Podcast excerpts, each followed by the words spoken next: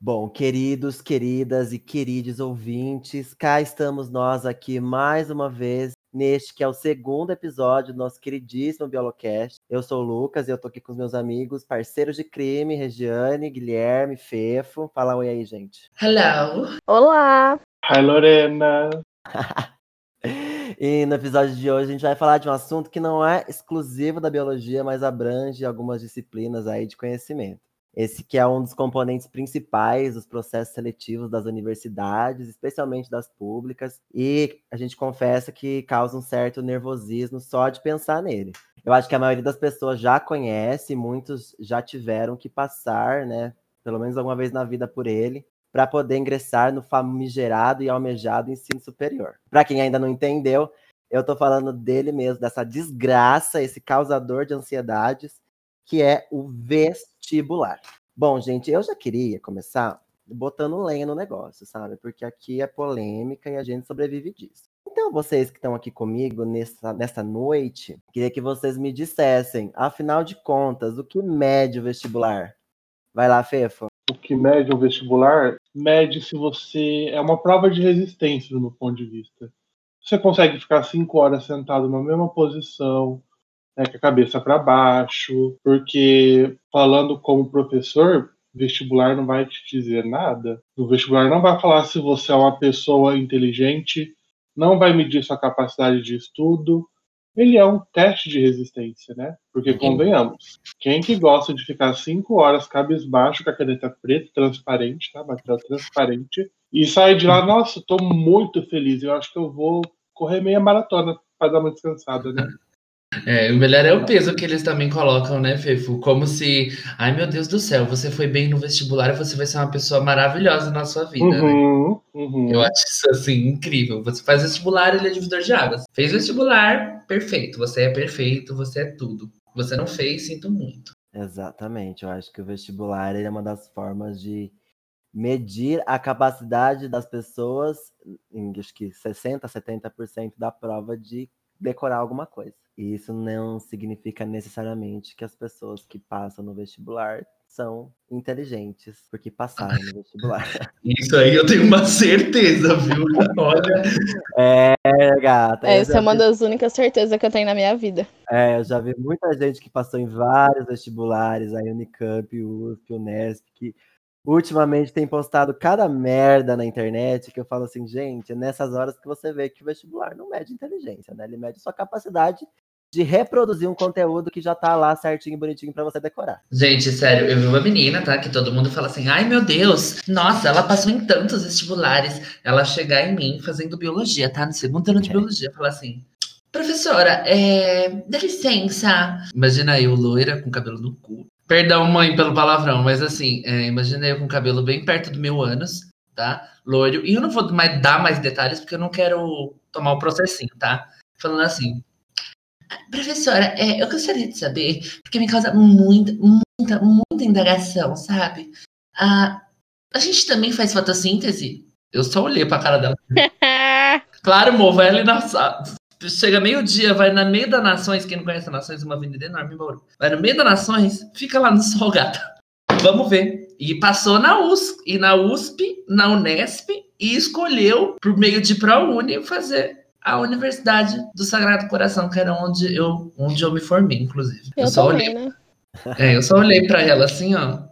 Falei, claro, amor. a professora nem respondeu. Eu só falei, não.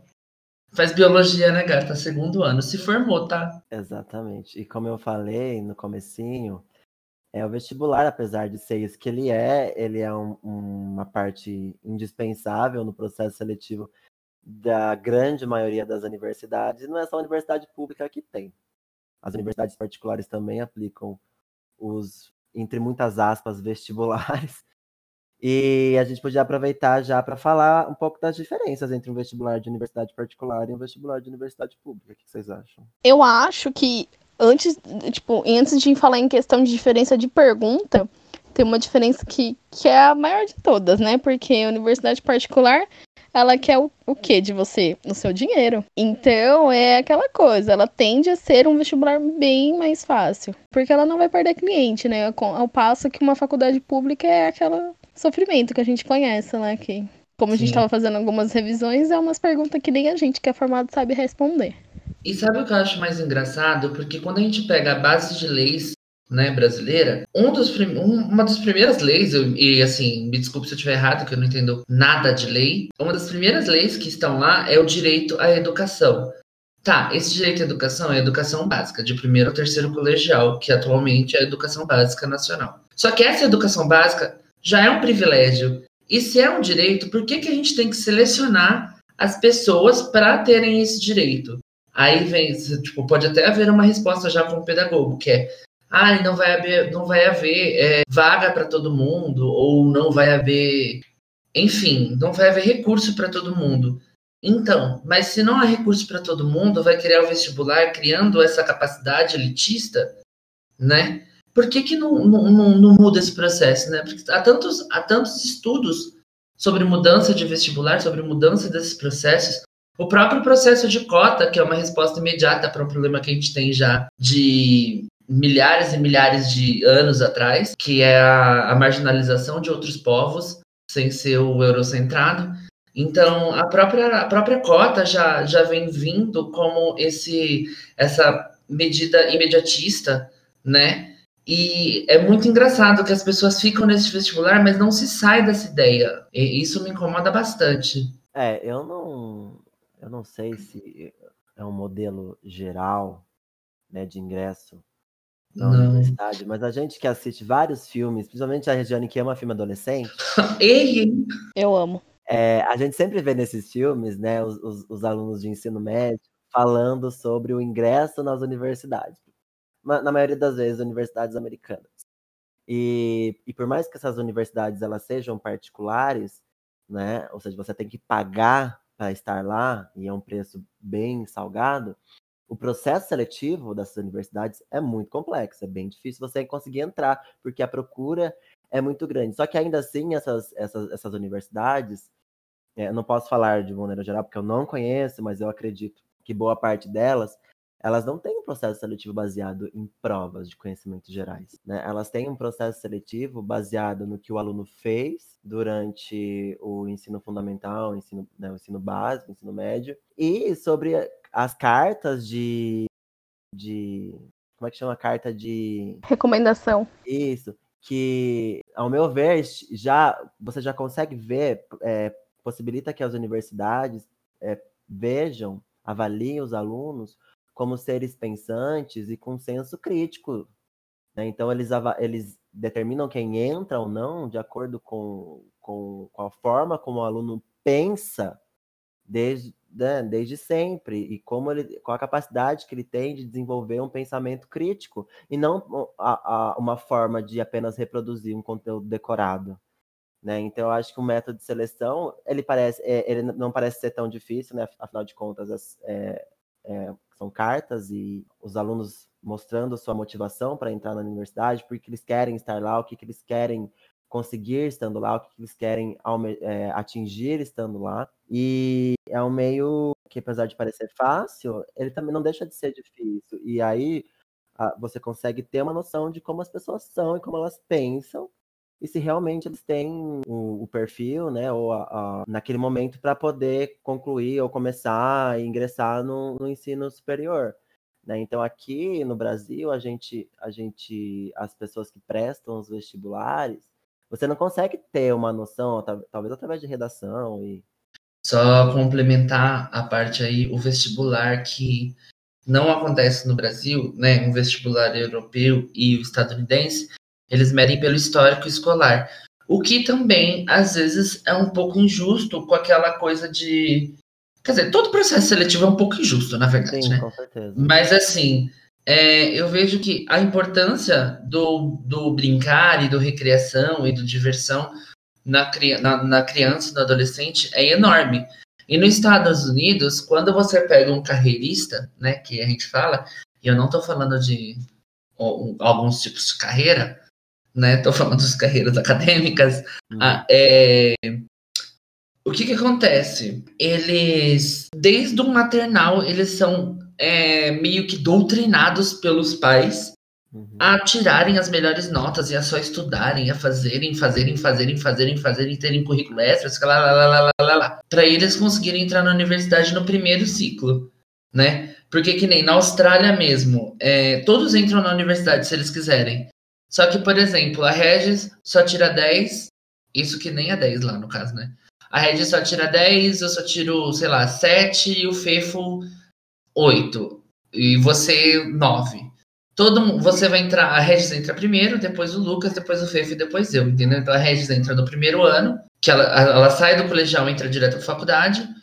O Lucas, que tirou 9, entra depois, a Regis entrou, daí dá um ano, o Lucas entra. Aí dá um ano, o Fefu entra, dá um ano, eu entro. É assim que funciona. Né? Eu acho é, forçado, mas, mas é menos menos todo errado mundo, do que o brasileiro. Todo mundo vai ter acesso, porém é, diferentes, né? Quem exatamente. demonstrou uma, uma capacidade um pouco maior entra primeiro e aqueles que ficaram para trás ainda assim entram, mas vão ter que esperar um pouco mais, porque existe uma fila de prioridades, assim, digamos assim, né?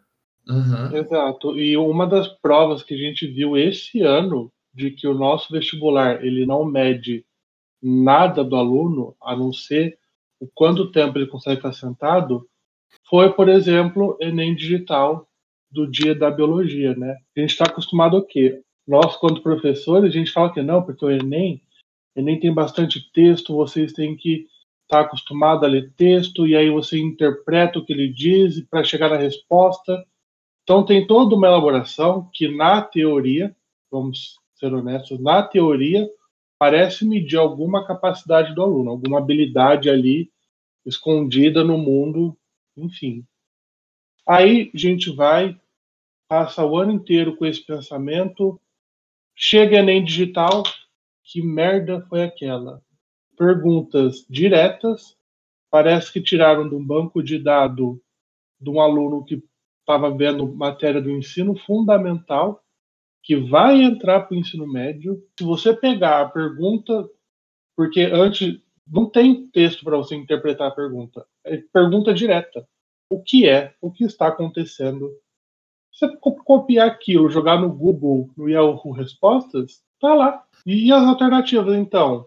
Pá, pá, pá, direto. Pa parece que a prova foi feita assim, aluno, não pensa, lê e responde e fica quieto e passa nessa merda. Meu, que que isso mede de qualquer capacidade do aluno? Do meu ponto de vista, nada. E assim, amigo, é, ainda estamos falando de um lugar onde todo mundo tem internet para fazer esse Enem, né? Porque assim, eu sou professor de escola pública, sempre fui professor de escola pública, e eu venho de uma realidade onde as crianças, meus alunos, muitos não tinham internet para fazer o Enem digital, sabe? Aí é muito engraçado as pessoas olharem assim e falarem assim: nossa, mas como assim? Não tem internet? Gatinha, vamos botar, botar na realidade dos outros. Nem todo mundo tem os privilégios que, enfim, a população inteira tem, sabe? Dá uma olhadinha pro próximo ah, e assim, não precisa nem ir muito longe, sabe? Olha as periferias da cidade que você mora. Se eu não me engano, no começo da pandemia, eu estava pesquisando justamente essa questão, né? Para mostrar essa injustiça, que não é todo mundo que tem acesso à internet. Porque parece que no começo da pandemia ficou fácil. Ah, é AD, internet, todo mundo em casa. Só é. que aparentemente 70 milhões de brasileiros não têm internet em casa. Vamos fazer as contas. O Brasil tem em torno de 210 milhões 70 milhões sem internet é um terço do país sem internet. É um terço. É absurdo. E assim, sem contar que quando a gente tem uma escola, a gente tem um local onde as pessoas param, prestam atenção, tá o silêncio, eles estão focados, eles estão tendo a interação social com outros indivíduos da mesma idade e com o professor. Mas assim, está parado e focando, sabe? Agora, se você está na sua casa, por exemplo, eu garanto que os alunos de escola particular têm um lugarzinho quietinho para ele onde ele possa estudar, entendeu? Um quarto para eles ali sem dividir com ninguém, ou então uma condição melhor, entendeu? Para conseguir parar, prestar atenção, estudar, focar, sabe, um cantinho de estudo. Agora eu tô falando de jovens que se alguns não têm internet, você pode ter certeza que eles não estão, não têm um cantinho certinho com as coisinhas para estudar, Ou, sabe? Tipo, as pessoas têm que olhar para outras realidades também. Ah, o Enem digital ele vai ter o mesmo peso que, a, que o Enem físico. Então, aparentemente sim. Né? Aparentemente, esse Enem digital, quem fez Enem digital vai poder aí se inscrever e usar a nota para todos os outros processos seletivos. E o nível das, eh, das questões, né, em, em, no quesito grau de dificuldade, eh, foi inferior ao Enem físico, no papel. Sim, é, eu posso, eu posso afirmar isso quanto às questões de biologias, né, porque eu não, não fui ver a parte de humanas, não analisei, estudei o tema de redação, mas quanto à questão de biologia, tá ridículo, tá ridículo a diferença. O Enem presencial, ele seguiu a tendência do Enem, que o Enem a partir de 2017 ele mudou uhum. totalmente seu esquema. Ele ficou cada vez, por mais que ele seja interpretativo, ele foi ficando interpretativo e conteudista, né? E esse ano seguiu essa tendência, o presencial. Aí quando você vai para o digital, um conteúdo de uma forma tão simplificada que aí fica essa discrepância e os dois vão usar a mesma o mesmo critério aparentemente, né? E aí eu trago aqui uma coisa para a gente refletir também. Será que essa diferença, ela, até que ponto ela vai afetar essas notas, né? Porque a gente critica na questão de conteúdo e, e é necessária essa crítica. Só que vamos pensar, quem que é o aluno que está indo fazer essa prova? Esse aluno ele está familiarizado com um computador? Será que ele consegue usar um mouse, digitar numa velocidade aí razoável? Será que esse, esse aluno conseguiu entender o cronograma daquela prova? Será que durante a prova o computador funcionou 100%, travou? Então, esse é um ponto que eu também levanto e até converso com meus alunos, porque muitos vieram falar: mas, Fernando, e aí? Não foi justo. O que, que vai acontecer? Eu trago esse ponto que também vale a pena o debate, né? O aluno que fez o digital, ele conseguiu fazer a prova tranquilo? A gente sabe que no presencial também tem, tem toda a questão do nervosismo e tal, mas e aí, o aluno do digital? Será que ele conseguiu usar o mouse, clicou nas alternativas certas, conseguiu ler, o computador não deu apagão, né? É um ponto que a gente tem que levar sim em consideração para fazer essa análise. Ah, então, eu já fiz algumas provas, uh, não, algumas não, né? Eu fiz uma prova online, que foi a prova de proficiência em inglês para entrar no, no, no, mestrado. Era uma prova, uma prova online, né? Digital. Eu tive que ir até a escola de inglês, sentei lá na frente do computador, e fiz a prova. E, e, e eu achei, para mim, foi uma das situações mais desconfortáveis do planeta. Porque você ficar sentado numa cadeira que não é confortável, porque eu duvido que, a, que o Enem foi aplicado em, num ambiente uh, confortável, com cadeiras confortáveis. Com... Cadeira gamer para todo mundo, gente. Exato. Com, eu amo. Com equipamento de boa qualidade, né, computadores de boa qualidade. É, eu acho que, que foi uma das situações mais desconfortáveis. A prova, apesar de não ser tão longa quanto o Enem, também era bastante conteúdo, conteudista, tinha bastante texto. E você ficar na frente de uma tela lendo textos que você, e você não consegue selecionar, você não consegue grifar, você não consegue fazer anotações. Então, para mim, foi uma experiência muito ruim. Uma vontade de fugir, sair correndo, sair doida, sair louca. É, tipo, você só quer terminar aquilo e você fica com uma sensação tipo, de você não tá conseguindo fazer e, e no 100%, entendeu? É, foi bem ruim a experiência. Eu acredito que muitas pessoas devem ter sentido a mesma coisa fazendo é, a prova desse, nesse novo meio, né, nesse novo método. Então eu não sei se há, por agora, a, menor alter, a melhor alternativa. Exatamente. A gente vai, querendo ou não, a gente vai ter que esperar para ver como, o resultado disso, né? Ah, qual que é o resultado, Fernando? A pontuação. Para ver como esses alunos se saíram, como a gente vai avaliar isso. E além disso tudo, além desse ano a gente ter o Enem impresso, o Enem digital, o aluno também pôde escolher refazer o Enem, né? Então, se no dia das duas provas, se ele se inscreveu no presencial ou digital, né? Se no dia da prova dele ele estava com sintomas de Covid, não pôde fazer a prova, ele teve a chance de, ele vai ter a chance de refazer essa prova. Então, eu estava lendo, acho que foi na segunda-feira, já deve ter mudado esses dados, né? Segunda-feira, dia 8 de fevereiro, que pelo menos 200 alunos confirmaram que vão, eles solicitaram para fazer a prova do Enem, que eles perderam a chance de fazer no dia marcado, provavelmente por conta de sintomas de Covid ou qualquer outro motivo, e eles vão refazer essa prova. Ou seja, teremos aí uma terceira prova do Enem para a gente avaliar como que está sendo cobrado esse conteúdo. A gente sabe que não é justo, já, já, já deixamos claro, não é um sistema justo. Mas vamos ver aí, mais uma vez, o que, que vão fazer. Será que vão repetir temas, questões? Acho que não, não explicitamente, mas, né? Eu juro pra você, eu juro pra você, falando essas coisas me deixa eu fico puta. Sobe três sons da minha voz. Entendeu? Sobe três tons, meu chakra cai pro lado. Porque aí já não, já não basta, já não basta toda a desigualdade e, e essa, essa disparabilidade social. Nem sei se existe essa palavra, eu tô puta. Essa, essa discrepância social que o vestibular ainda faz, que eu vejo de perto nas escolas públicas. E além disso, né, prova mais uma vez que a avaliação só serve para a gente testar, testar não, para a gente ver a capacidade de decorar para a gente ver a capacidade de, de escrever rápido e para a gente ver a capacidade do aluno se ele está bem ali naquele momento. Porque se o aluno sabe escrever rápido, sabe decorar e não tá no dia bom, ele não vai escrever rápido, ele não vai decorar. Nossa, eu tô azedo, hein? Eu tô puta com essa informação. Ó, segura minha bolsa que eu vou lá pegar o Ministério da Educação. Tô indo lá agora. Tchau, gente. É complicado você aplicar uma prova igual para todos sendo que o, os alunos que estão fazendo essas provas, eles têm origens diferentes. É, por mais que existam as cotas raciais, as cotas socioeconômicas, ainda não consegue abranger todo mundo, né? Então, o vestibular, ele é, ele é desigual porque o ensino no país, ele é desigual.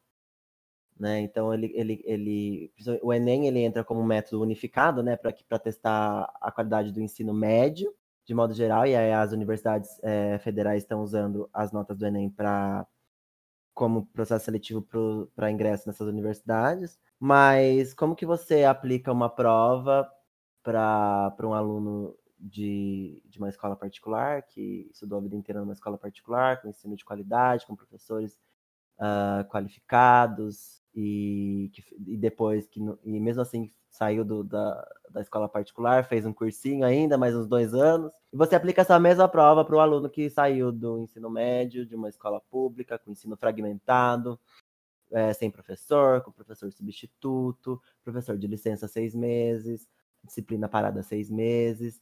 Então é complicado, porque existem várias falhas, né? E é, não tem como a gente selecionar um, um problema e, e ir em cima dele. Né? O, o, vestibular ele é um problema, mas o, a qualidade do ensino também é um problema. E aí, como fica?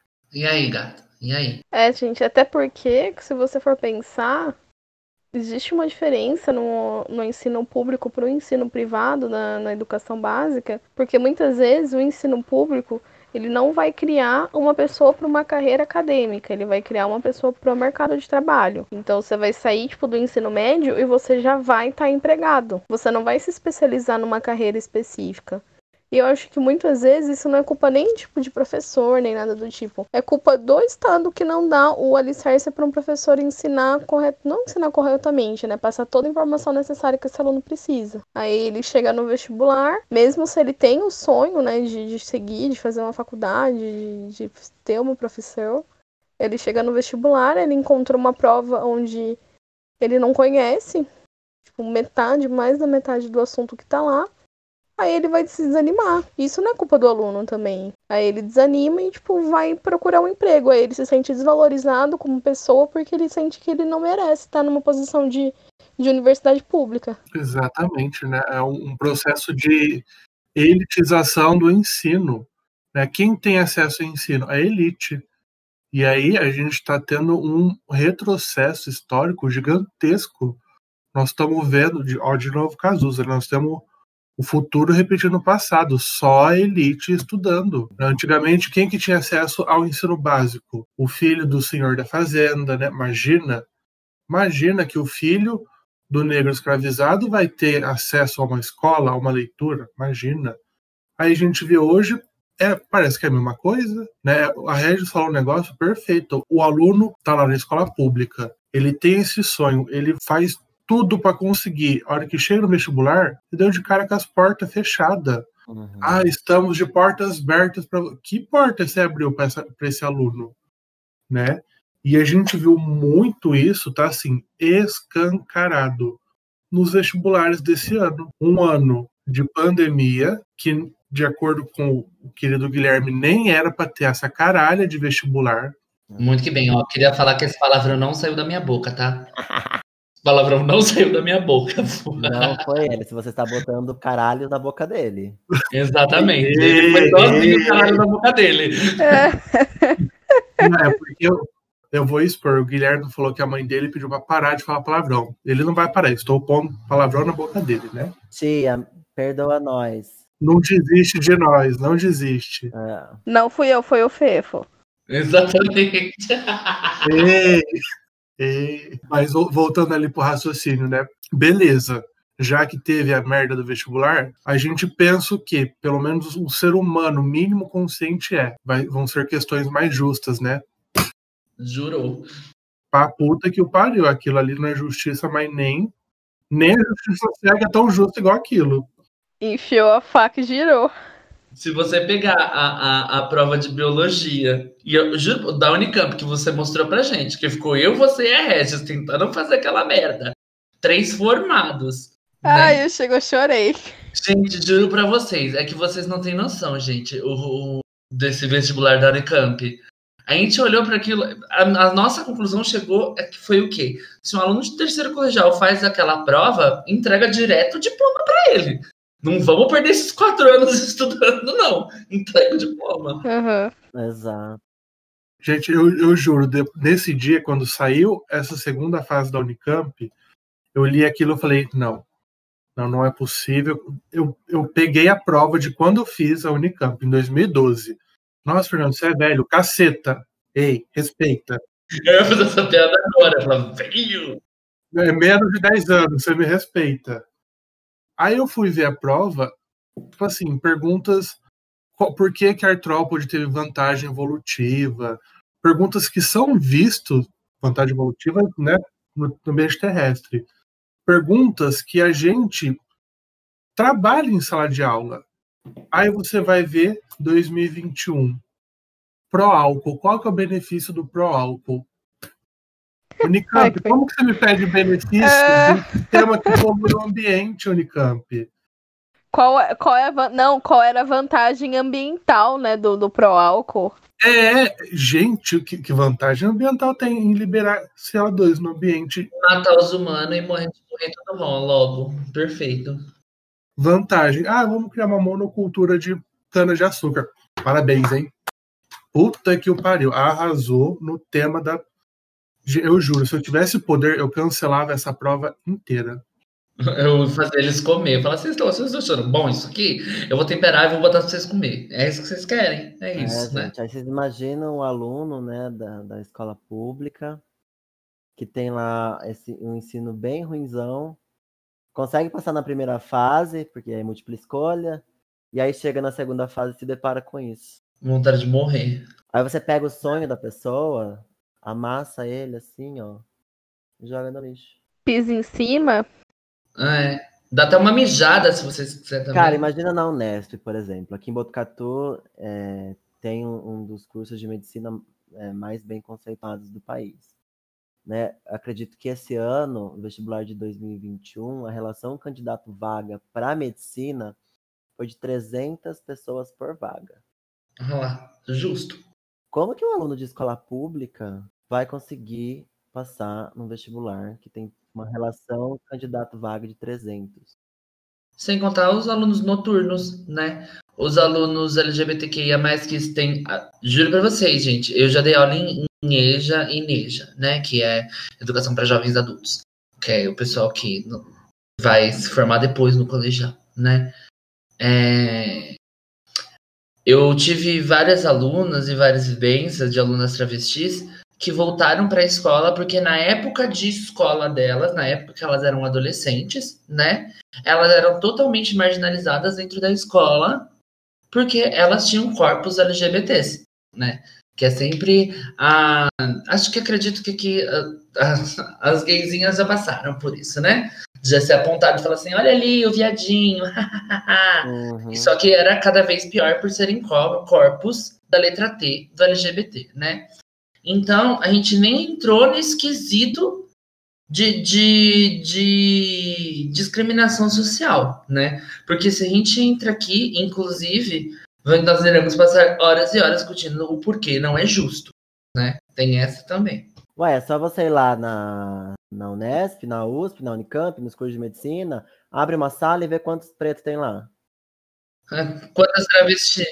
Eu acho que ainda, para piorar, às vezes, às vezes você vai ver, você faz uma auditoria nesses cursos, onde era pra ter preto, tem o quê? Tem o branco usando a cota do preto. Ah, mas isso aí também. Nada de novo sobre o sol, infelizmente, né? E agora vamos ouvir o relato da Tamires Frasson, ela que é professora de língua portuguesa da rede pública de ensino, vai contar pra gente um pouco da sua experiência com os vestibulares e a relação dos alunos com ele. Meu nome é Tamires, é, sou professora de língua portuguesa pela Rede Pública do Estado de São Paulo. E sobre os vestibulares, o que eu tenho a dizer é que, ao mesmo tempo que eu acredito né, que eles existem para democratizar o, o ensino, eles acabam sendo mais uma barreira na entrada dos estudantes, principalmente dos estudantes de escolas públicas, na entrada deles na universidade, né? O que, além disso, já é bem complicado também garantir a permanência desses estudantes a partir do momento que eles entram. E os vestibulares, é, eles acabam é, evidenciando a desigualdade social que existe no nosso país, porque os estudantes de escola públicas, de escolas públicas, eles não têm o mesmo acesso ao conteúdo que os estudantes de escolas particulares. Há uma grande diferença, uma grande desigualdade, o que precisa ser trabalhado, o que precisa ser quebrado, para que a gente consiga inserir esses estudantes cada vez mais no ensino superior. E temos aqui o áudio do Cauê, um aluno de terceiro colegial da rede pública de ensino do estado de São Paulo, dando a sua opinião sobre vestibulares. Meu nome é Cauê, tenho 17 anos e sou aluno do terceiro ano do ensino médio de uma escola pública de Jaú. Eu, como aluno de escola pública, vejo que os vestibulares estão cada vez mais inacessíveis para nós estudantes da escola pública. Muitas vezes a gente passa horas do dia nos dedicando, se esforçando para a gente conseguir entrar numa universidade. E aí, quando chega o momento do vestibular, nós somos ultrapassados por vários alunos da escola particular que nem tiveram um pingo de esforço digno para entrar numa universidade. E quando isso acontece, fica evidente, né, na época dos vestibulares, o despreparo do aluno, o despreparo da escola pública. E isso gera muito medo, gera incerteza. Então, se a gente chega lá com a certeza que nós estudamos bem, que nós aprendemos um conteúdo bom, que a gente vai fazer uma boa redação, tudo isso daí vira uma incógnita porque a gente vê os alunos mais preparados da particular, isso vai gerar medo na gente, vai gerar incerteza. Então, se eu acreditava que eu iria passar numa universidade, no momento do vestibular, eu vou ficar, eu vou ficar com uma incerteza, eu vou ficar na dúvida: será que eu passo ou não passo? Será que aquele da escola particular está mais preparado do que eu? E eu acho que o vestibular deveria ser o ponto de partida e não de atraso. O vestibular deveria mostrar o para onde a gente deveria ir, mas muitas vezes não, atrasa a vida da gente. A gente se dedica tanto para chegar lá e não dá em nada. E querendo ou não, o aluno da escola, pública, ele sente isso. Ele sente esse, digamos que essa desigualdade. E vale a pena se pensar, né? Será que poderiam escolher uma outra maneira? Será que tinha como a escola pública se preparar melhor? eu acho que vale a pena a gente refletir sobre isso e trazer uma transformação para a sociedade e para a educação brasileira. E nesse episódio, gente, a gente vai ter também a participação da professora Malu, tá? Que foi minha professora de, de história no colegial e um pouquinho no fundamental também. Que é uma pessoa que eu admiro bastante e é uma pessoa que, nós, que tem opiniões diferentes da nossa. Por ter outra realidade, por ter outra vivência. Nós quatro temos opiniões diferentes, mas vivemos na mesma bolha. Então, é importante a gente colocar a opinião de pessoas que não pensam iguais a gente, ou que pensam iguais a gente, mas de fora da bolha. É isso, fiquem com o áudio da Malu agora. Fala galera, saudações! Aqui quem fala é a professora Malu. Eu trabalho com ensino médio na rede particular de ensino. Eu sou professora de história, sou psicoterapeuta corporal e analista bioenergética. Né? É uma, uma profissão que muito ajuda na preparação dos alunos aí no período tão tenso é, de vestibular, porque o corpo é uma ferramenta para diminuir a angústia, diminuir a ansiedade, é, e uma ferramenta que você pode usar a seu favor é no momento tão decisivo que é o momento do vestibular. Né? É, o vestibular tradicional, na minha opinião, feito e aplicado pela instituição de ensino, é, vamos começar a falar dos pontos positivos, o ponto do ponto forte. Né? Ele tem um ponto forte, é a prerrogativa de definir quais os conhecimentos mínimos que são necessários é, para que o, o estudante é, ingresse numa, num determinado curso, numa determinada, determinada faculdade né, determinados pontos de corte. Ponto. Só isso. Infelizmente, né, ele acaba sendo um filtro socioeconômico. Esse é o, o, o cerne da questão. Porque os candidatos que tiveram melhor preparação pontuam mais nesse tipo de prova. E aí vem outra questão que não é só é, o fato de ter uma melhor preparação por estar num colégio particular, numa escola melhor, ter professores melhor. Mas há estudantes uh, que têm mais habilidades cognitivas, obviamente. Né? Esses estudantes acabam sendo mais valorizados do que estudantes que possuem outras habilidades. Tá? Então, é algo que é preciso ser visto. É, nesse ponto de vista, o ingresso às universidades a partir do vestibular, ele é um tanto quanto injusto, né? Agora, o, o que, que a gente pode propor como alternativas é, de modelo de ingresso na faculdade? Não temos consenso, não temos consenso no Brasil e não temos consenso no mundo, né? É, mesmo dentro de outros países há diferenças uh, na, na, na forma de ingresso, né? há divergências e há também muitas injustiças. Né? Talvez uma, uma, um, ponto a ser considerado e que em um determinado, de, de uma determinada forma o Brasil é, ele já dá alguns passos ainda que pequenos, né? seria aí o chamado vestibular seriado. Né?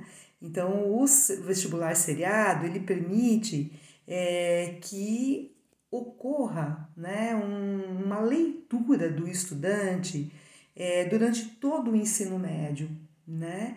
E isso é importante porque uh, ele não vai carregar toda a ansiedade num dia de prova após o final do ensino médio e que vai ser decisivo. Né? Então isso daí vai ser dividido, né? vai ser construído e obviamente que a gente alunos que nós temos um, um, melhor desempenho durante o ensino médio tendem a ter um, um melhor desempenho na universidade, tá? É, outro ponto a ser considerado, né, a questão das cotas. Né? Essas, a, a questão das cotas é uma possível solução para a desigualdade presente no acesso ao ensino superior, sem dúvida nenhuma, né? É, a meritocracia nesse debate ela pode ser considerada, mas desde que se leve em consideração as diferenças. É, o que, que é importante aí? É, as condições do percurso do estudante para chegar naquele ponto específico. Né? Essas condições de percurso, elas são diferentes. Então, o mérito, ele só faz sentido como critério se nós levarmos em conta a distância percorrida pelo aluno para conseguir o desempenho que ele teve. Tá? Obviamente que um estudante é, proveniente de uma classe média que teve os melhores colégios, os melhores professores e tira uma nota excelente é, em medicina, como diria a, a minha mãe, não fez mais do que obrigação.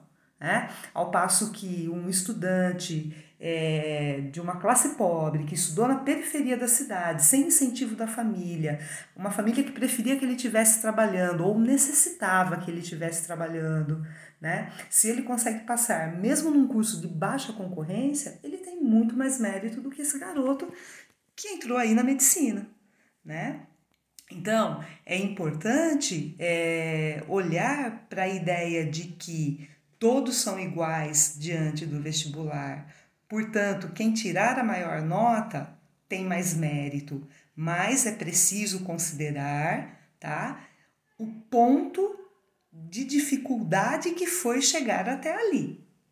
Tá? Então, mais mérito tem aquele jovem que passou no vestibular, mas que teve um processo de muita dificuldade. Então, dessa maneira, as cotas, as, as cotas, cotas é, sociais são forma de medição dessa distância, né?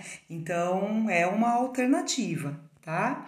É, um outro ponto, né, que seria bastante interessante, é, mas aí a gente tem que considerar uh, a, a questão estrutural da educação, né, que seria um investimento maciço numa educação básica, uma escola de qualidade. É, e aí, uma alternativa seria, por exemplo, como o modelo alemão. Né? O que, que faz o modelo alemão aqui? Ó? É, se você vai pro, pro, pro se você cumpre né, aquilo que corresponde ao ensino médio aqui para gente, quando você finaliza, você recebe um diploma que significa que você completou esse ensino médio e que todos serão admitidos em alguma universidade. Né? Obviamente que há competição, maior competição para cursos de, é, de engenharia, de medicina, por exemplo, do que cursos de história, é, de literatura, né? mas o fato de você ter concluído né, esta fase, é, você simplesmente pode ir para uma universidade e se matricular. Então não há vestibular né? Porque o certificado que você tem em mãos já significa que você está apto a entrar, né? Então isso daí é um, é um sonho, seria um sonho, né? Só que para que isso aconteça, para que isso é, seja uma realidade, é necessário um investimento todo o sistema educacional, começando da educação básica. Né? É aí que a gente propicia a correção, né? E garante aquilo que nós vamos chamar aí de equidade. Tá, Calepau. E aí, então, para a gente, em direção ao final desse episódio, trazer aqui um pensamento, né? Olha, vamos olhar de novo os vestibulares desse ano. Vamos dar nome: Unesp, Fuvest, Unicamp e Enem. De tudo que a gente falou hoje, fazendo essa análise, quem teria capacidade de entrar nessas universidades com uma prova dessa. Quem tem acesso à educação. Quem tem acesso à educação de qualidade?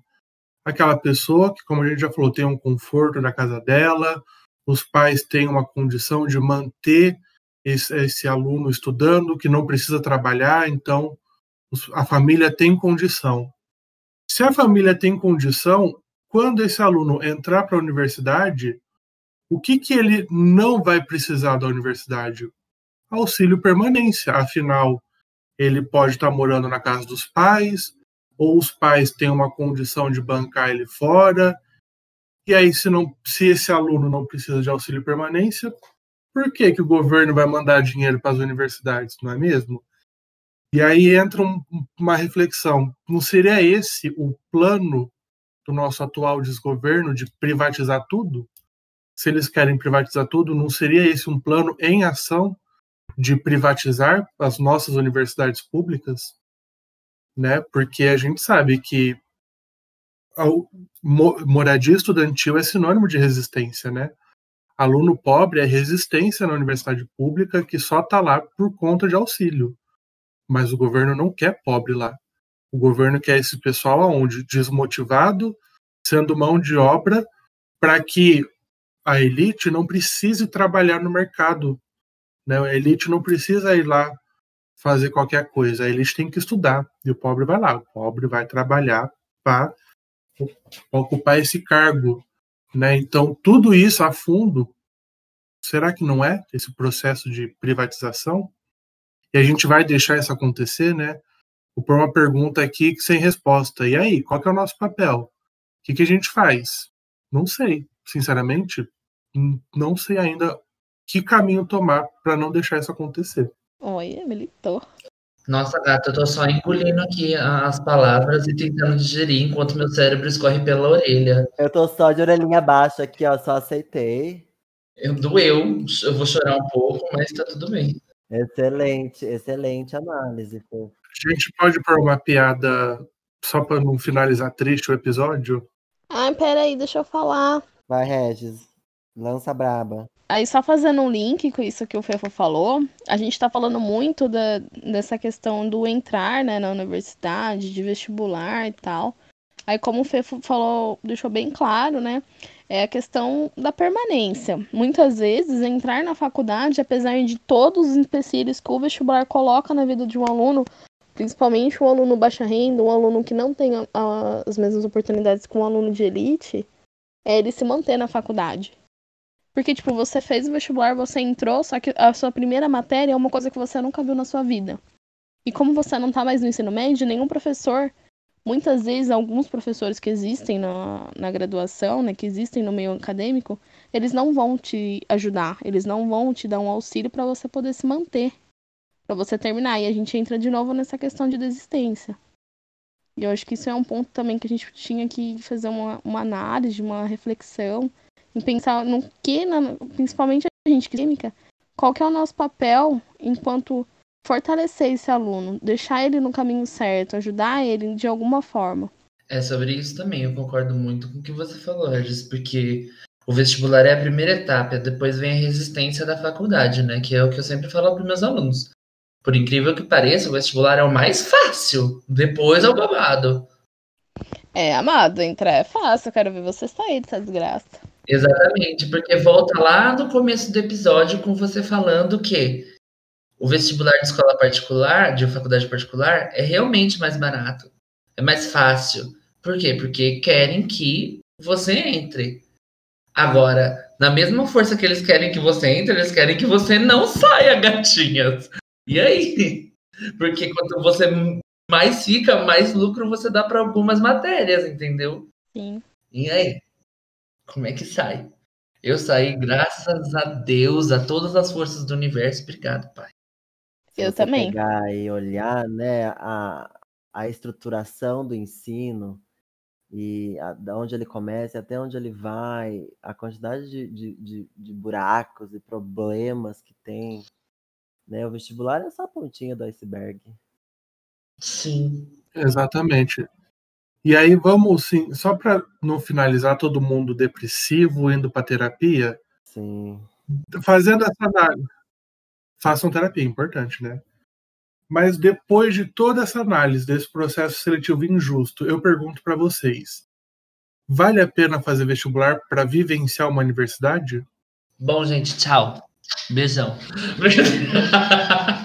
eu, eu acredito que sim, porque a gente, é, a gente se entrar, entrar nesse meio já é uma forma de resistência contra tudo que, que diz contra nós, né? Tudo que não quer. Então, eu acho que isso é o, é o principal. A gente estar tá inserido nesse meio é uma forma de mostrar que, que, nem tudo é do jeito que o capitalismo quer.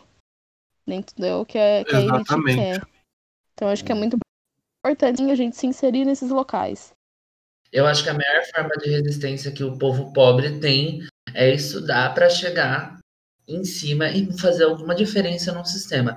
E quando eu falo em cima, não é nem tipo ficar rico, não, gente. É chegar no emprego que você quer, fazer a diferença e ajudar quem está embaixo, sabe? Reverter seus privilégios. Eu sempre bato. Quem é meu aluno, e tá ouvindo isso, espero que esteja mesmo, senão o bagulho vai ficar louco, entendeu?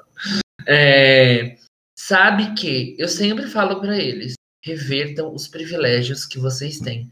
Se vocês sabem ler e escrever, é um privilégio. Se você sabe ler, escrever e fazer conta, é outro privilégio, que eu já não sei fazer conta. Se você sabe ler, fazer conta, escrever, tem um, tem um diploma de ensino superior, um puta privilégio, entendeu? Então reverte esta merda, sabe? Reverte isso daí. E, e faz alguma coisa para que as pessoas que não tiveram esses privilégios possam também ter esses privilégios. Porque no final do dia, não existe esse negócio de, ai, é meu competidor. Não, cara, é, é, não, é, não é a religião de, de, todo mundo que prega que é, tem que ter amor ao próximo. É nós por nós. É, é nós por nós, Regis. Exatamente, filha. É isso aí.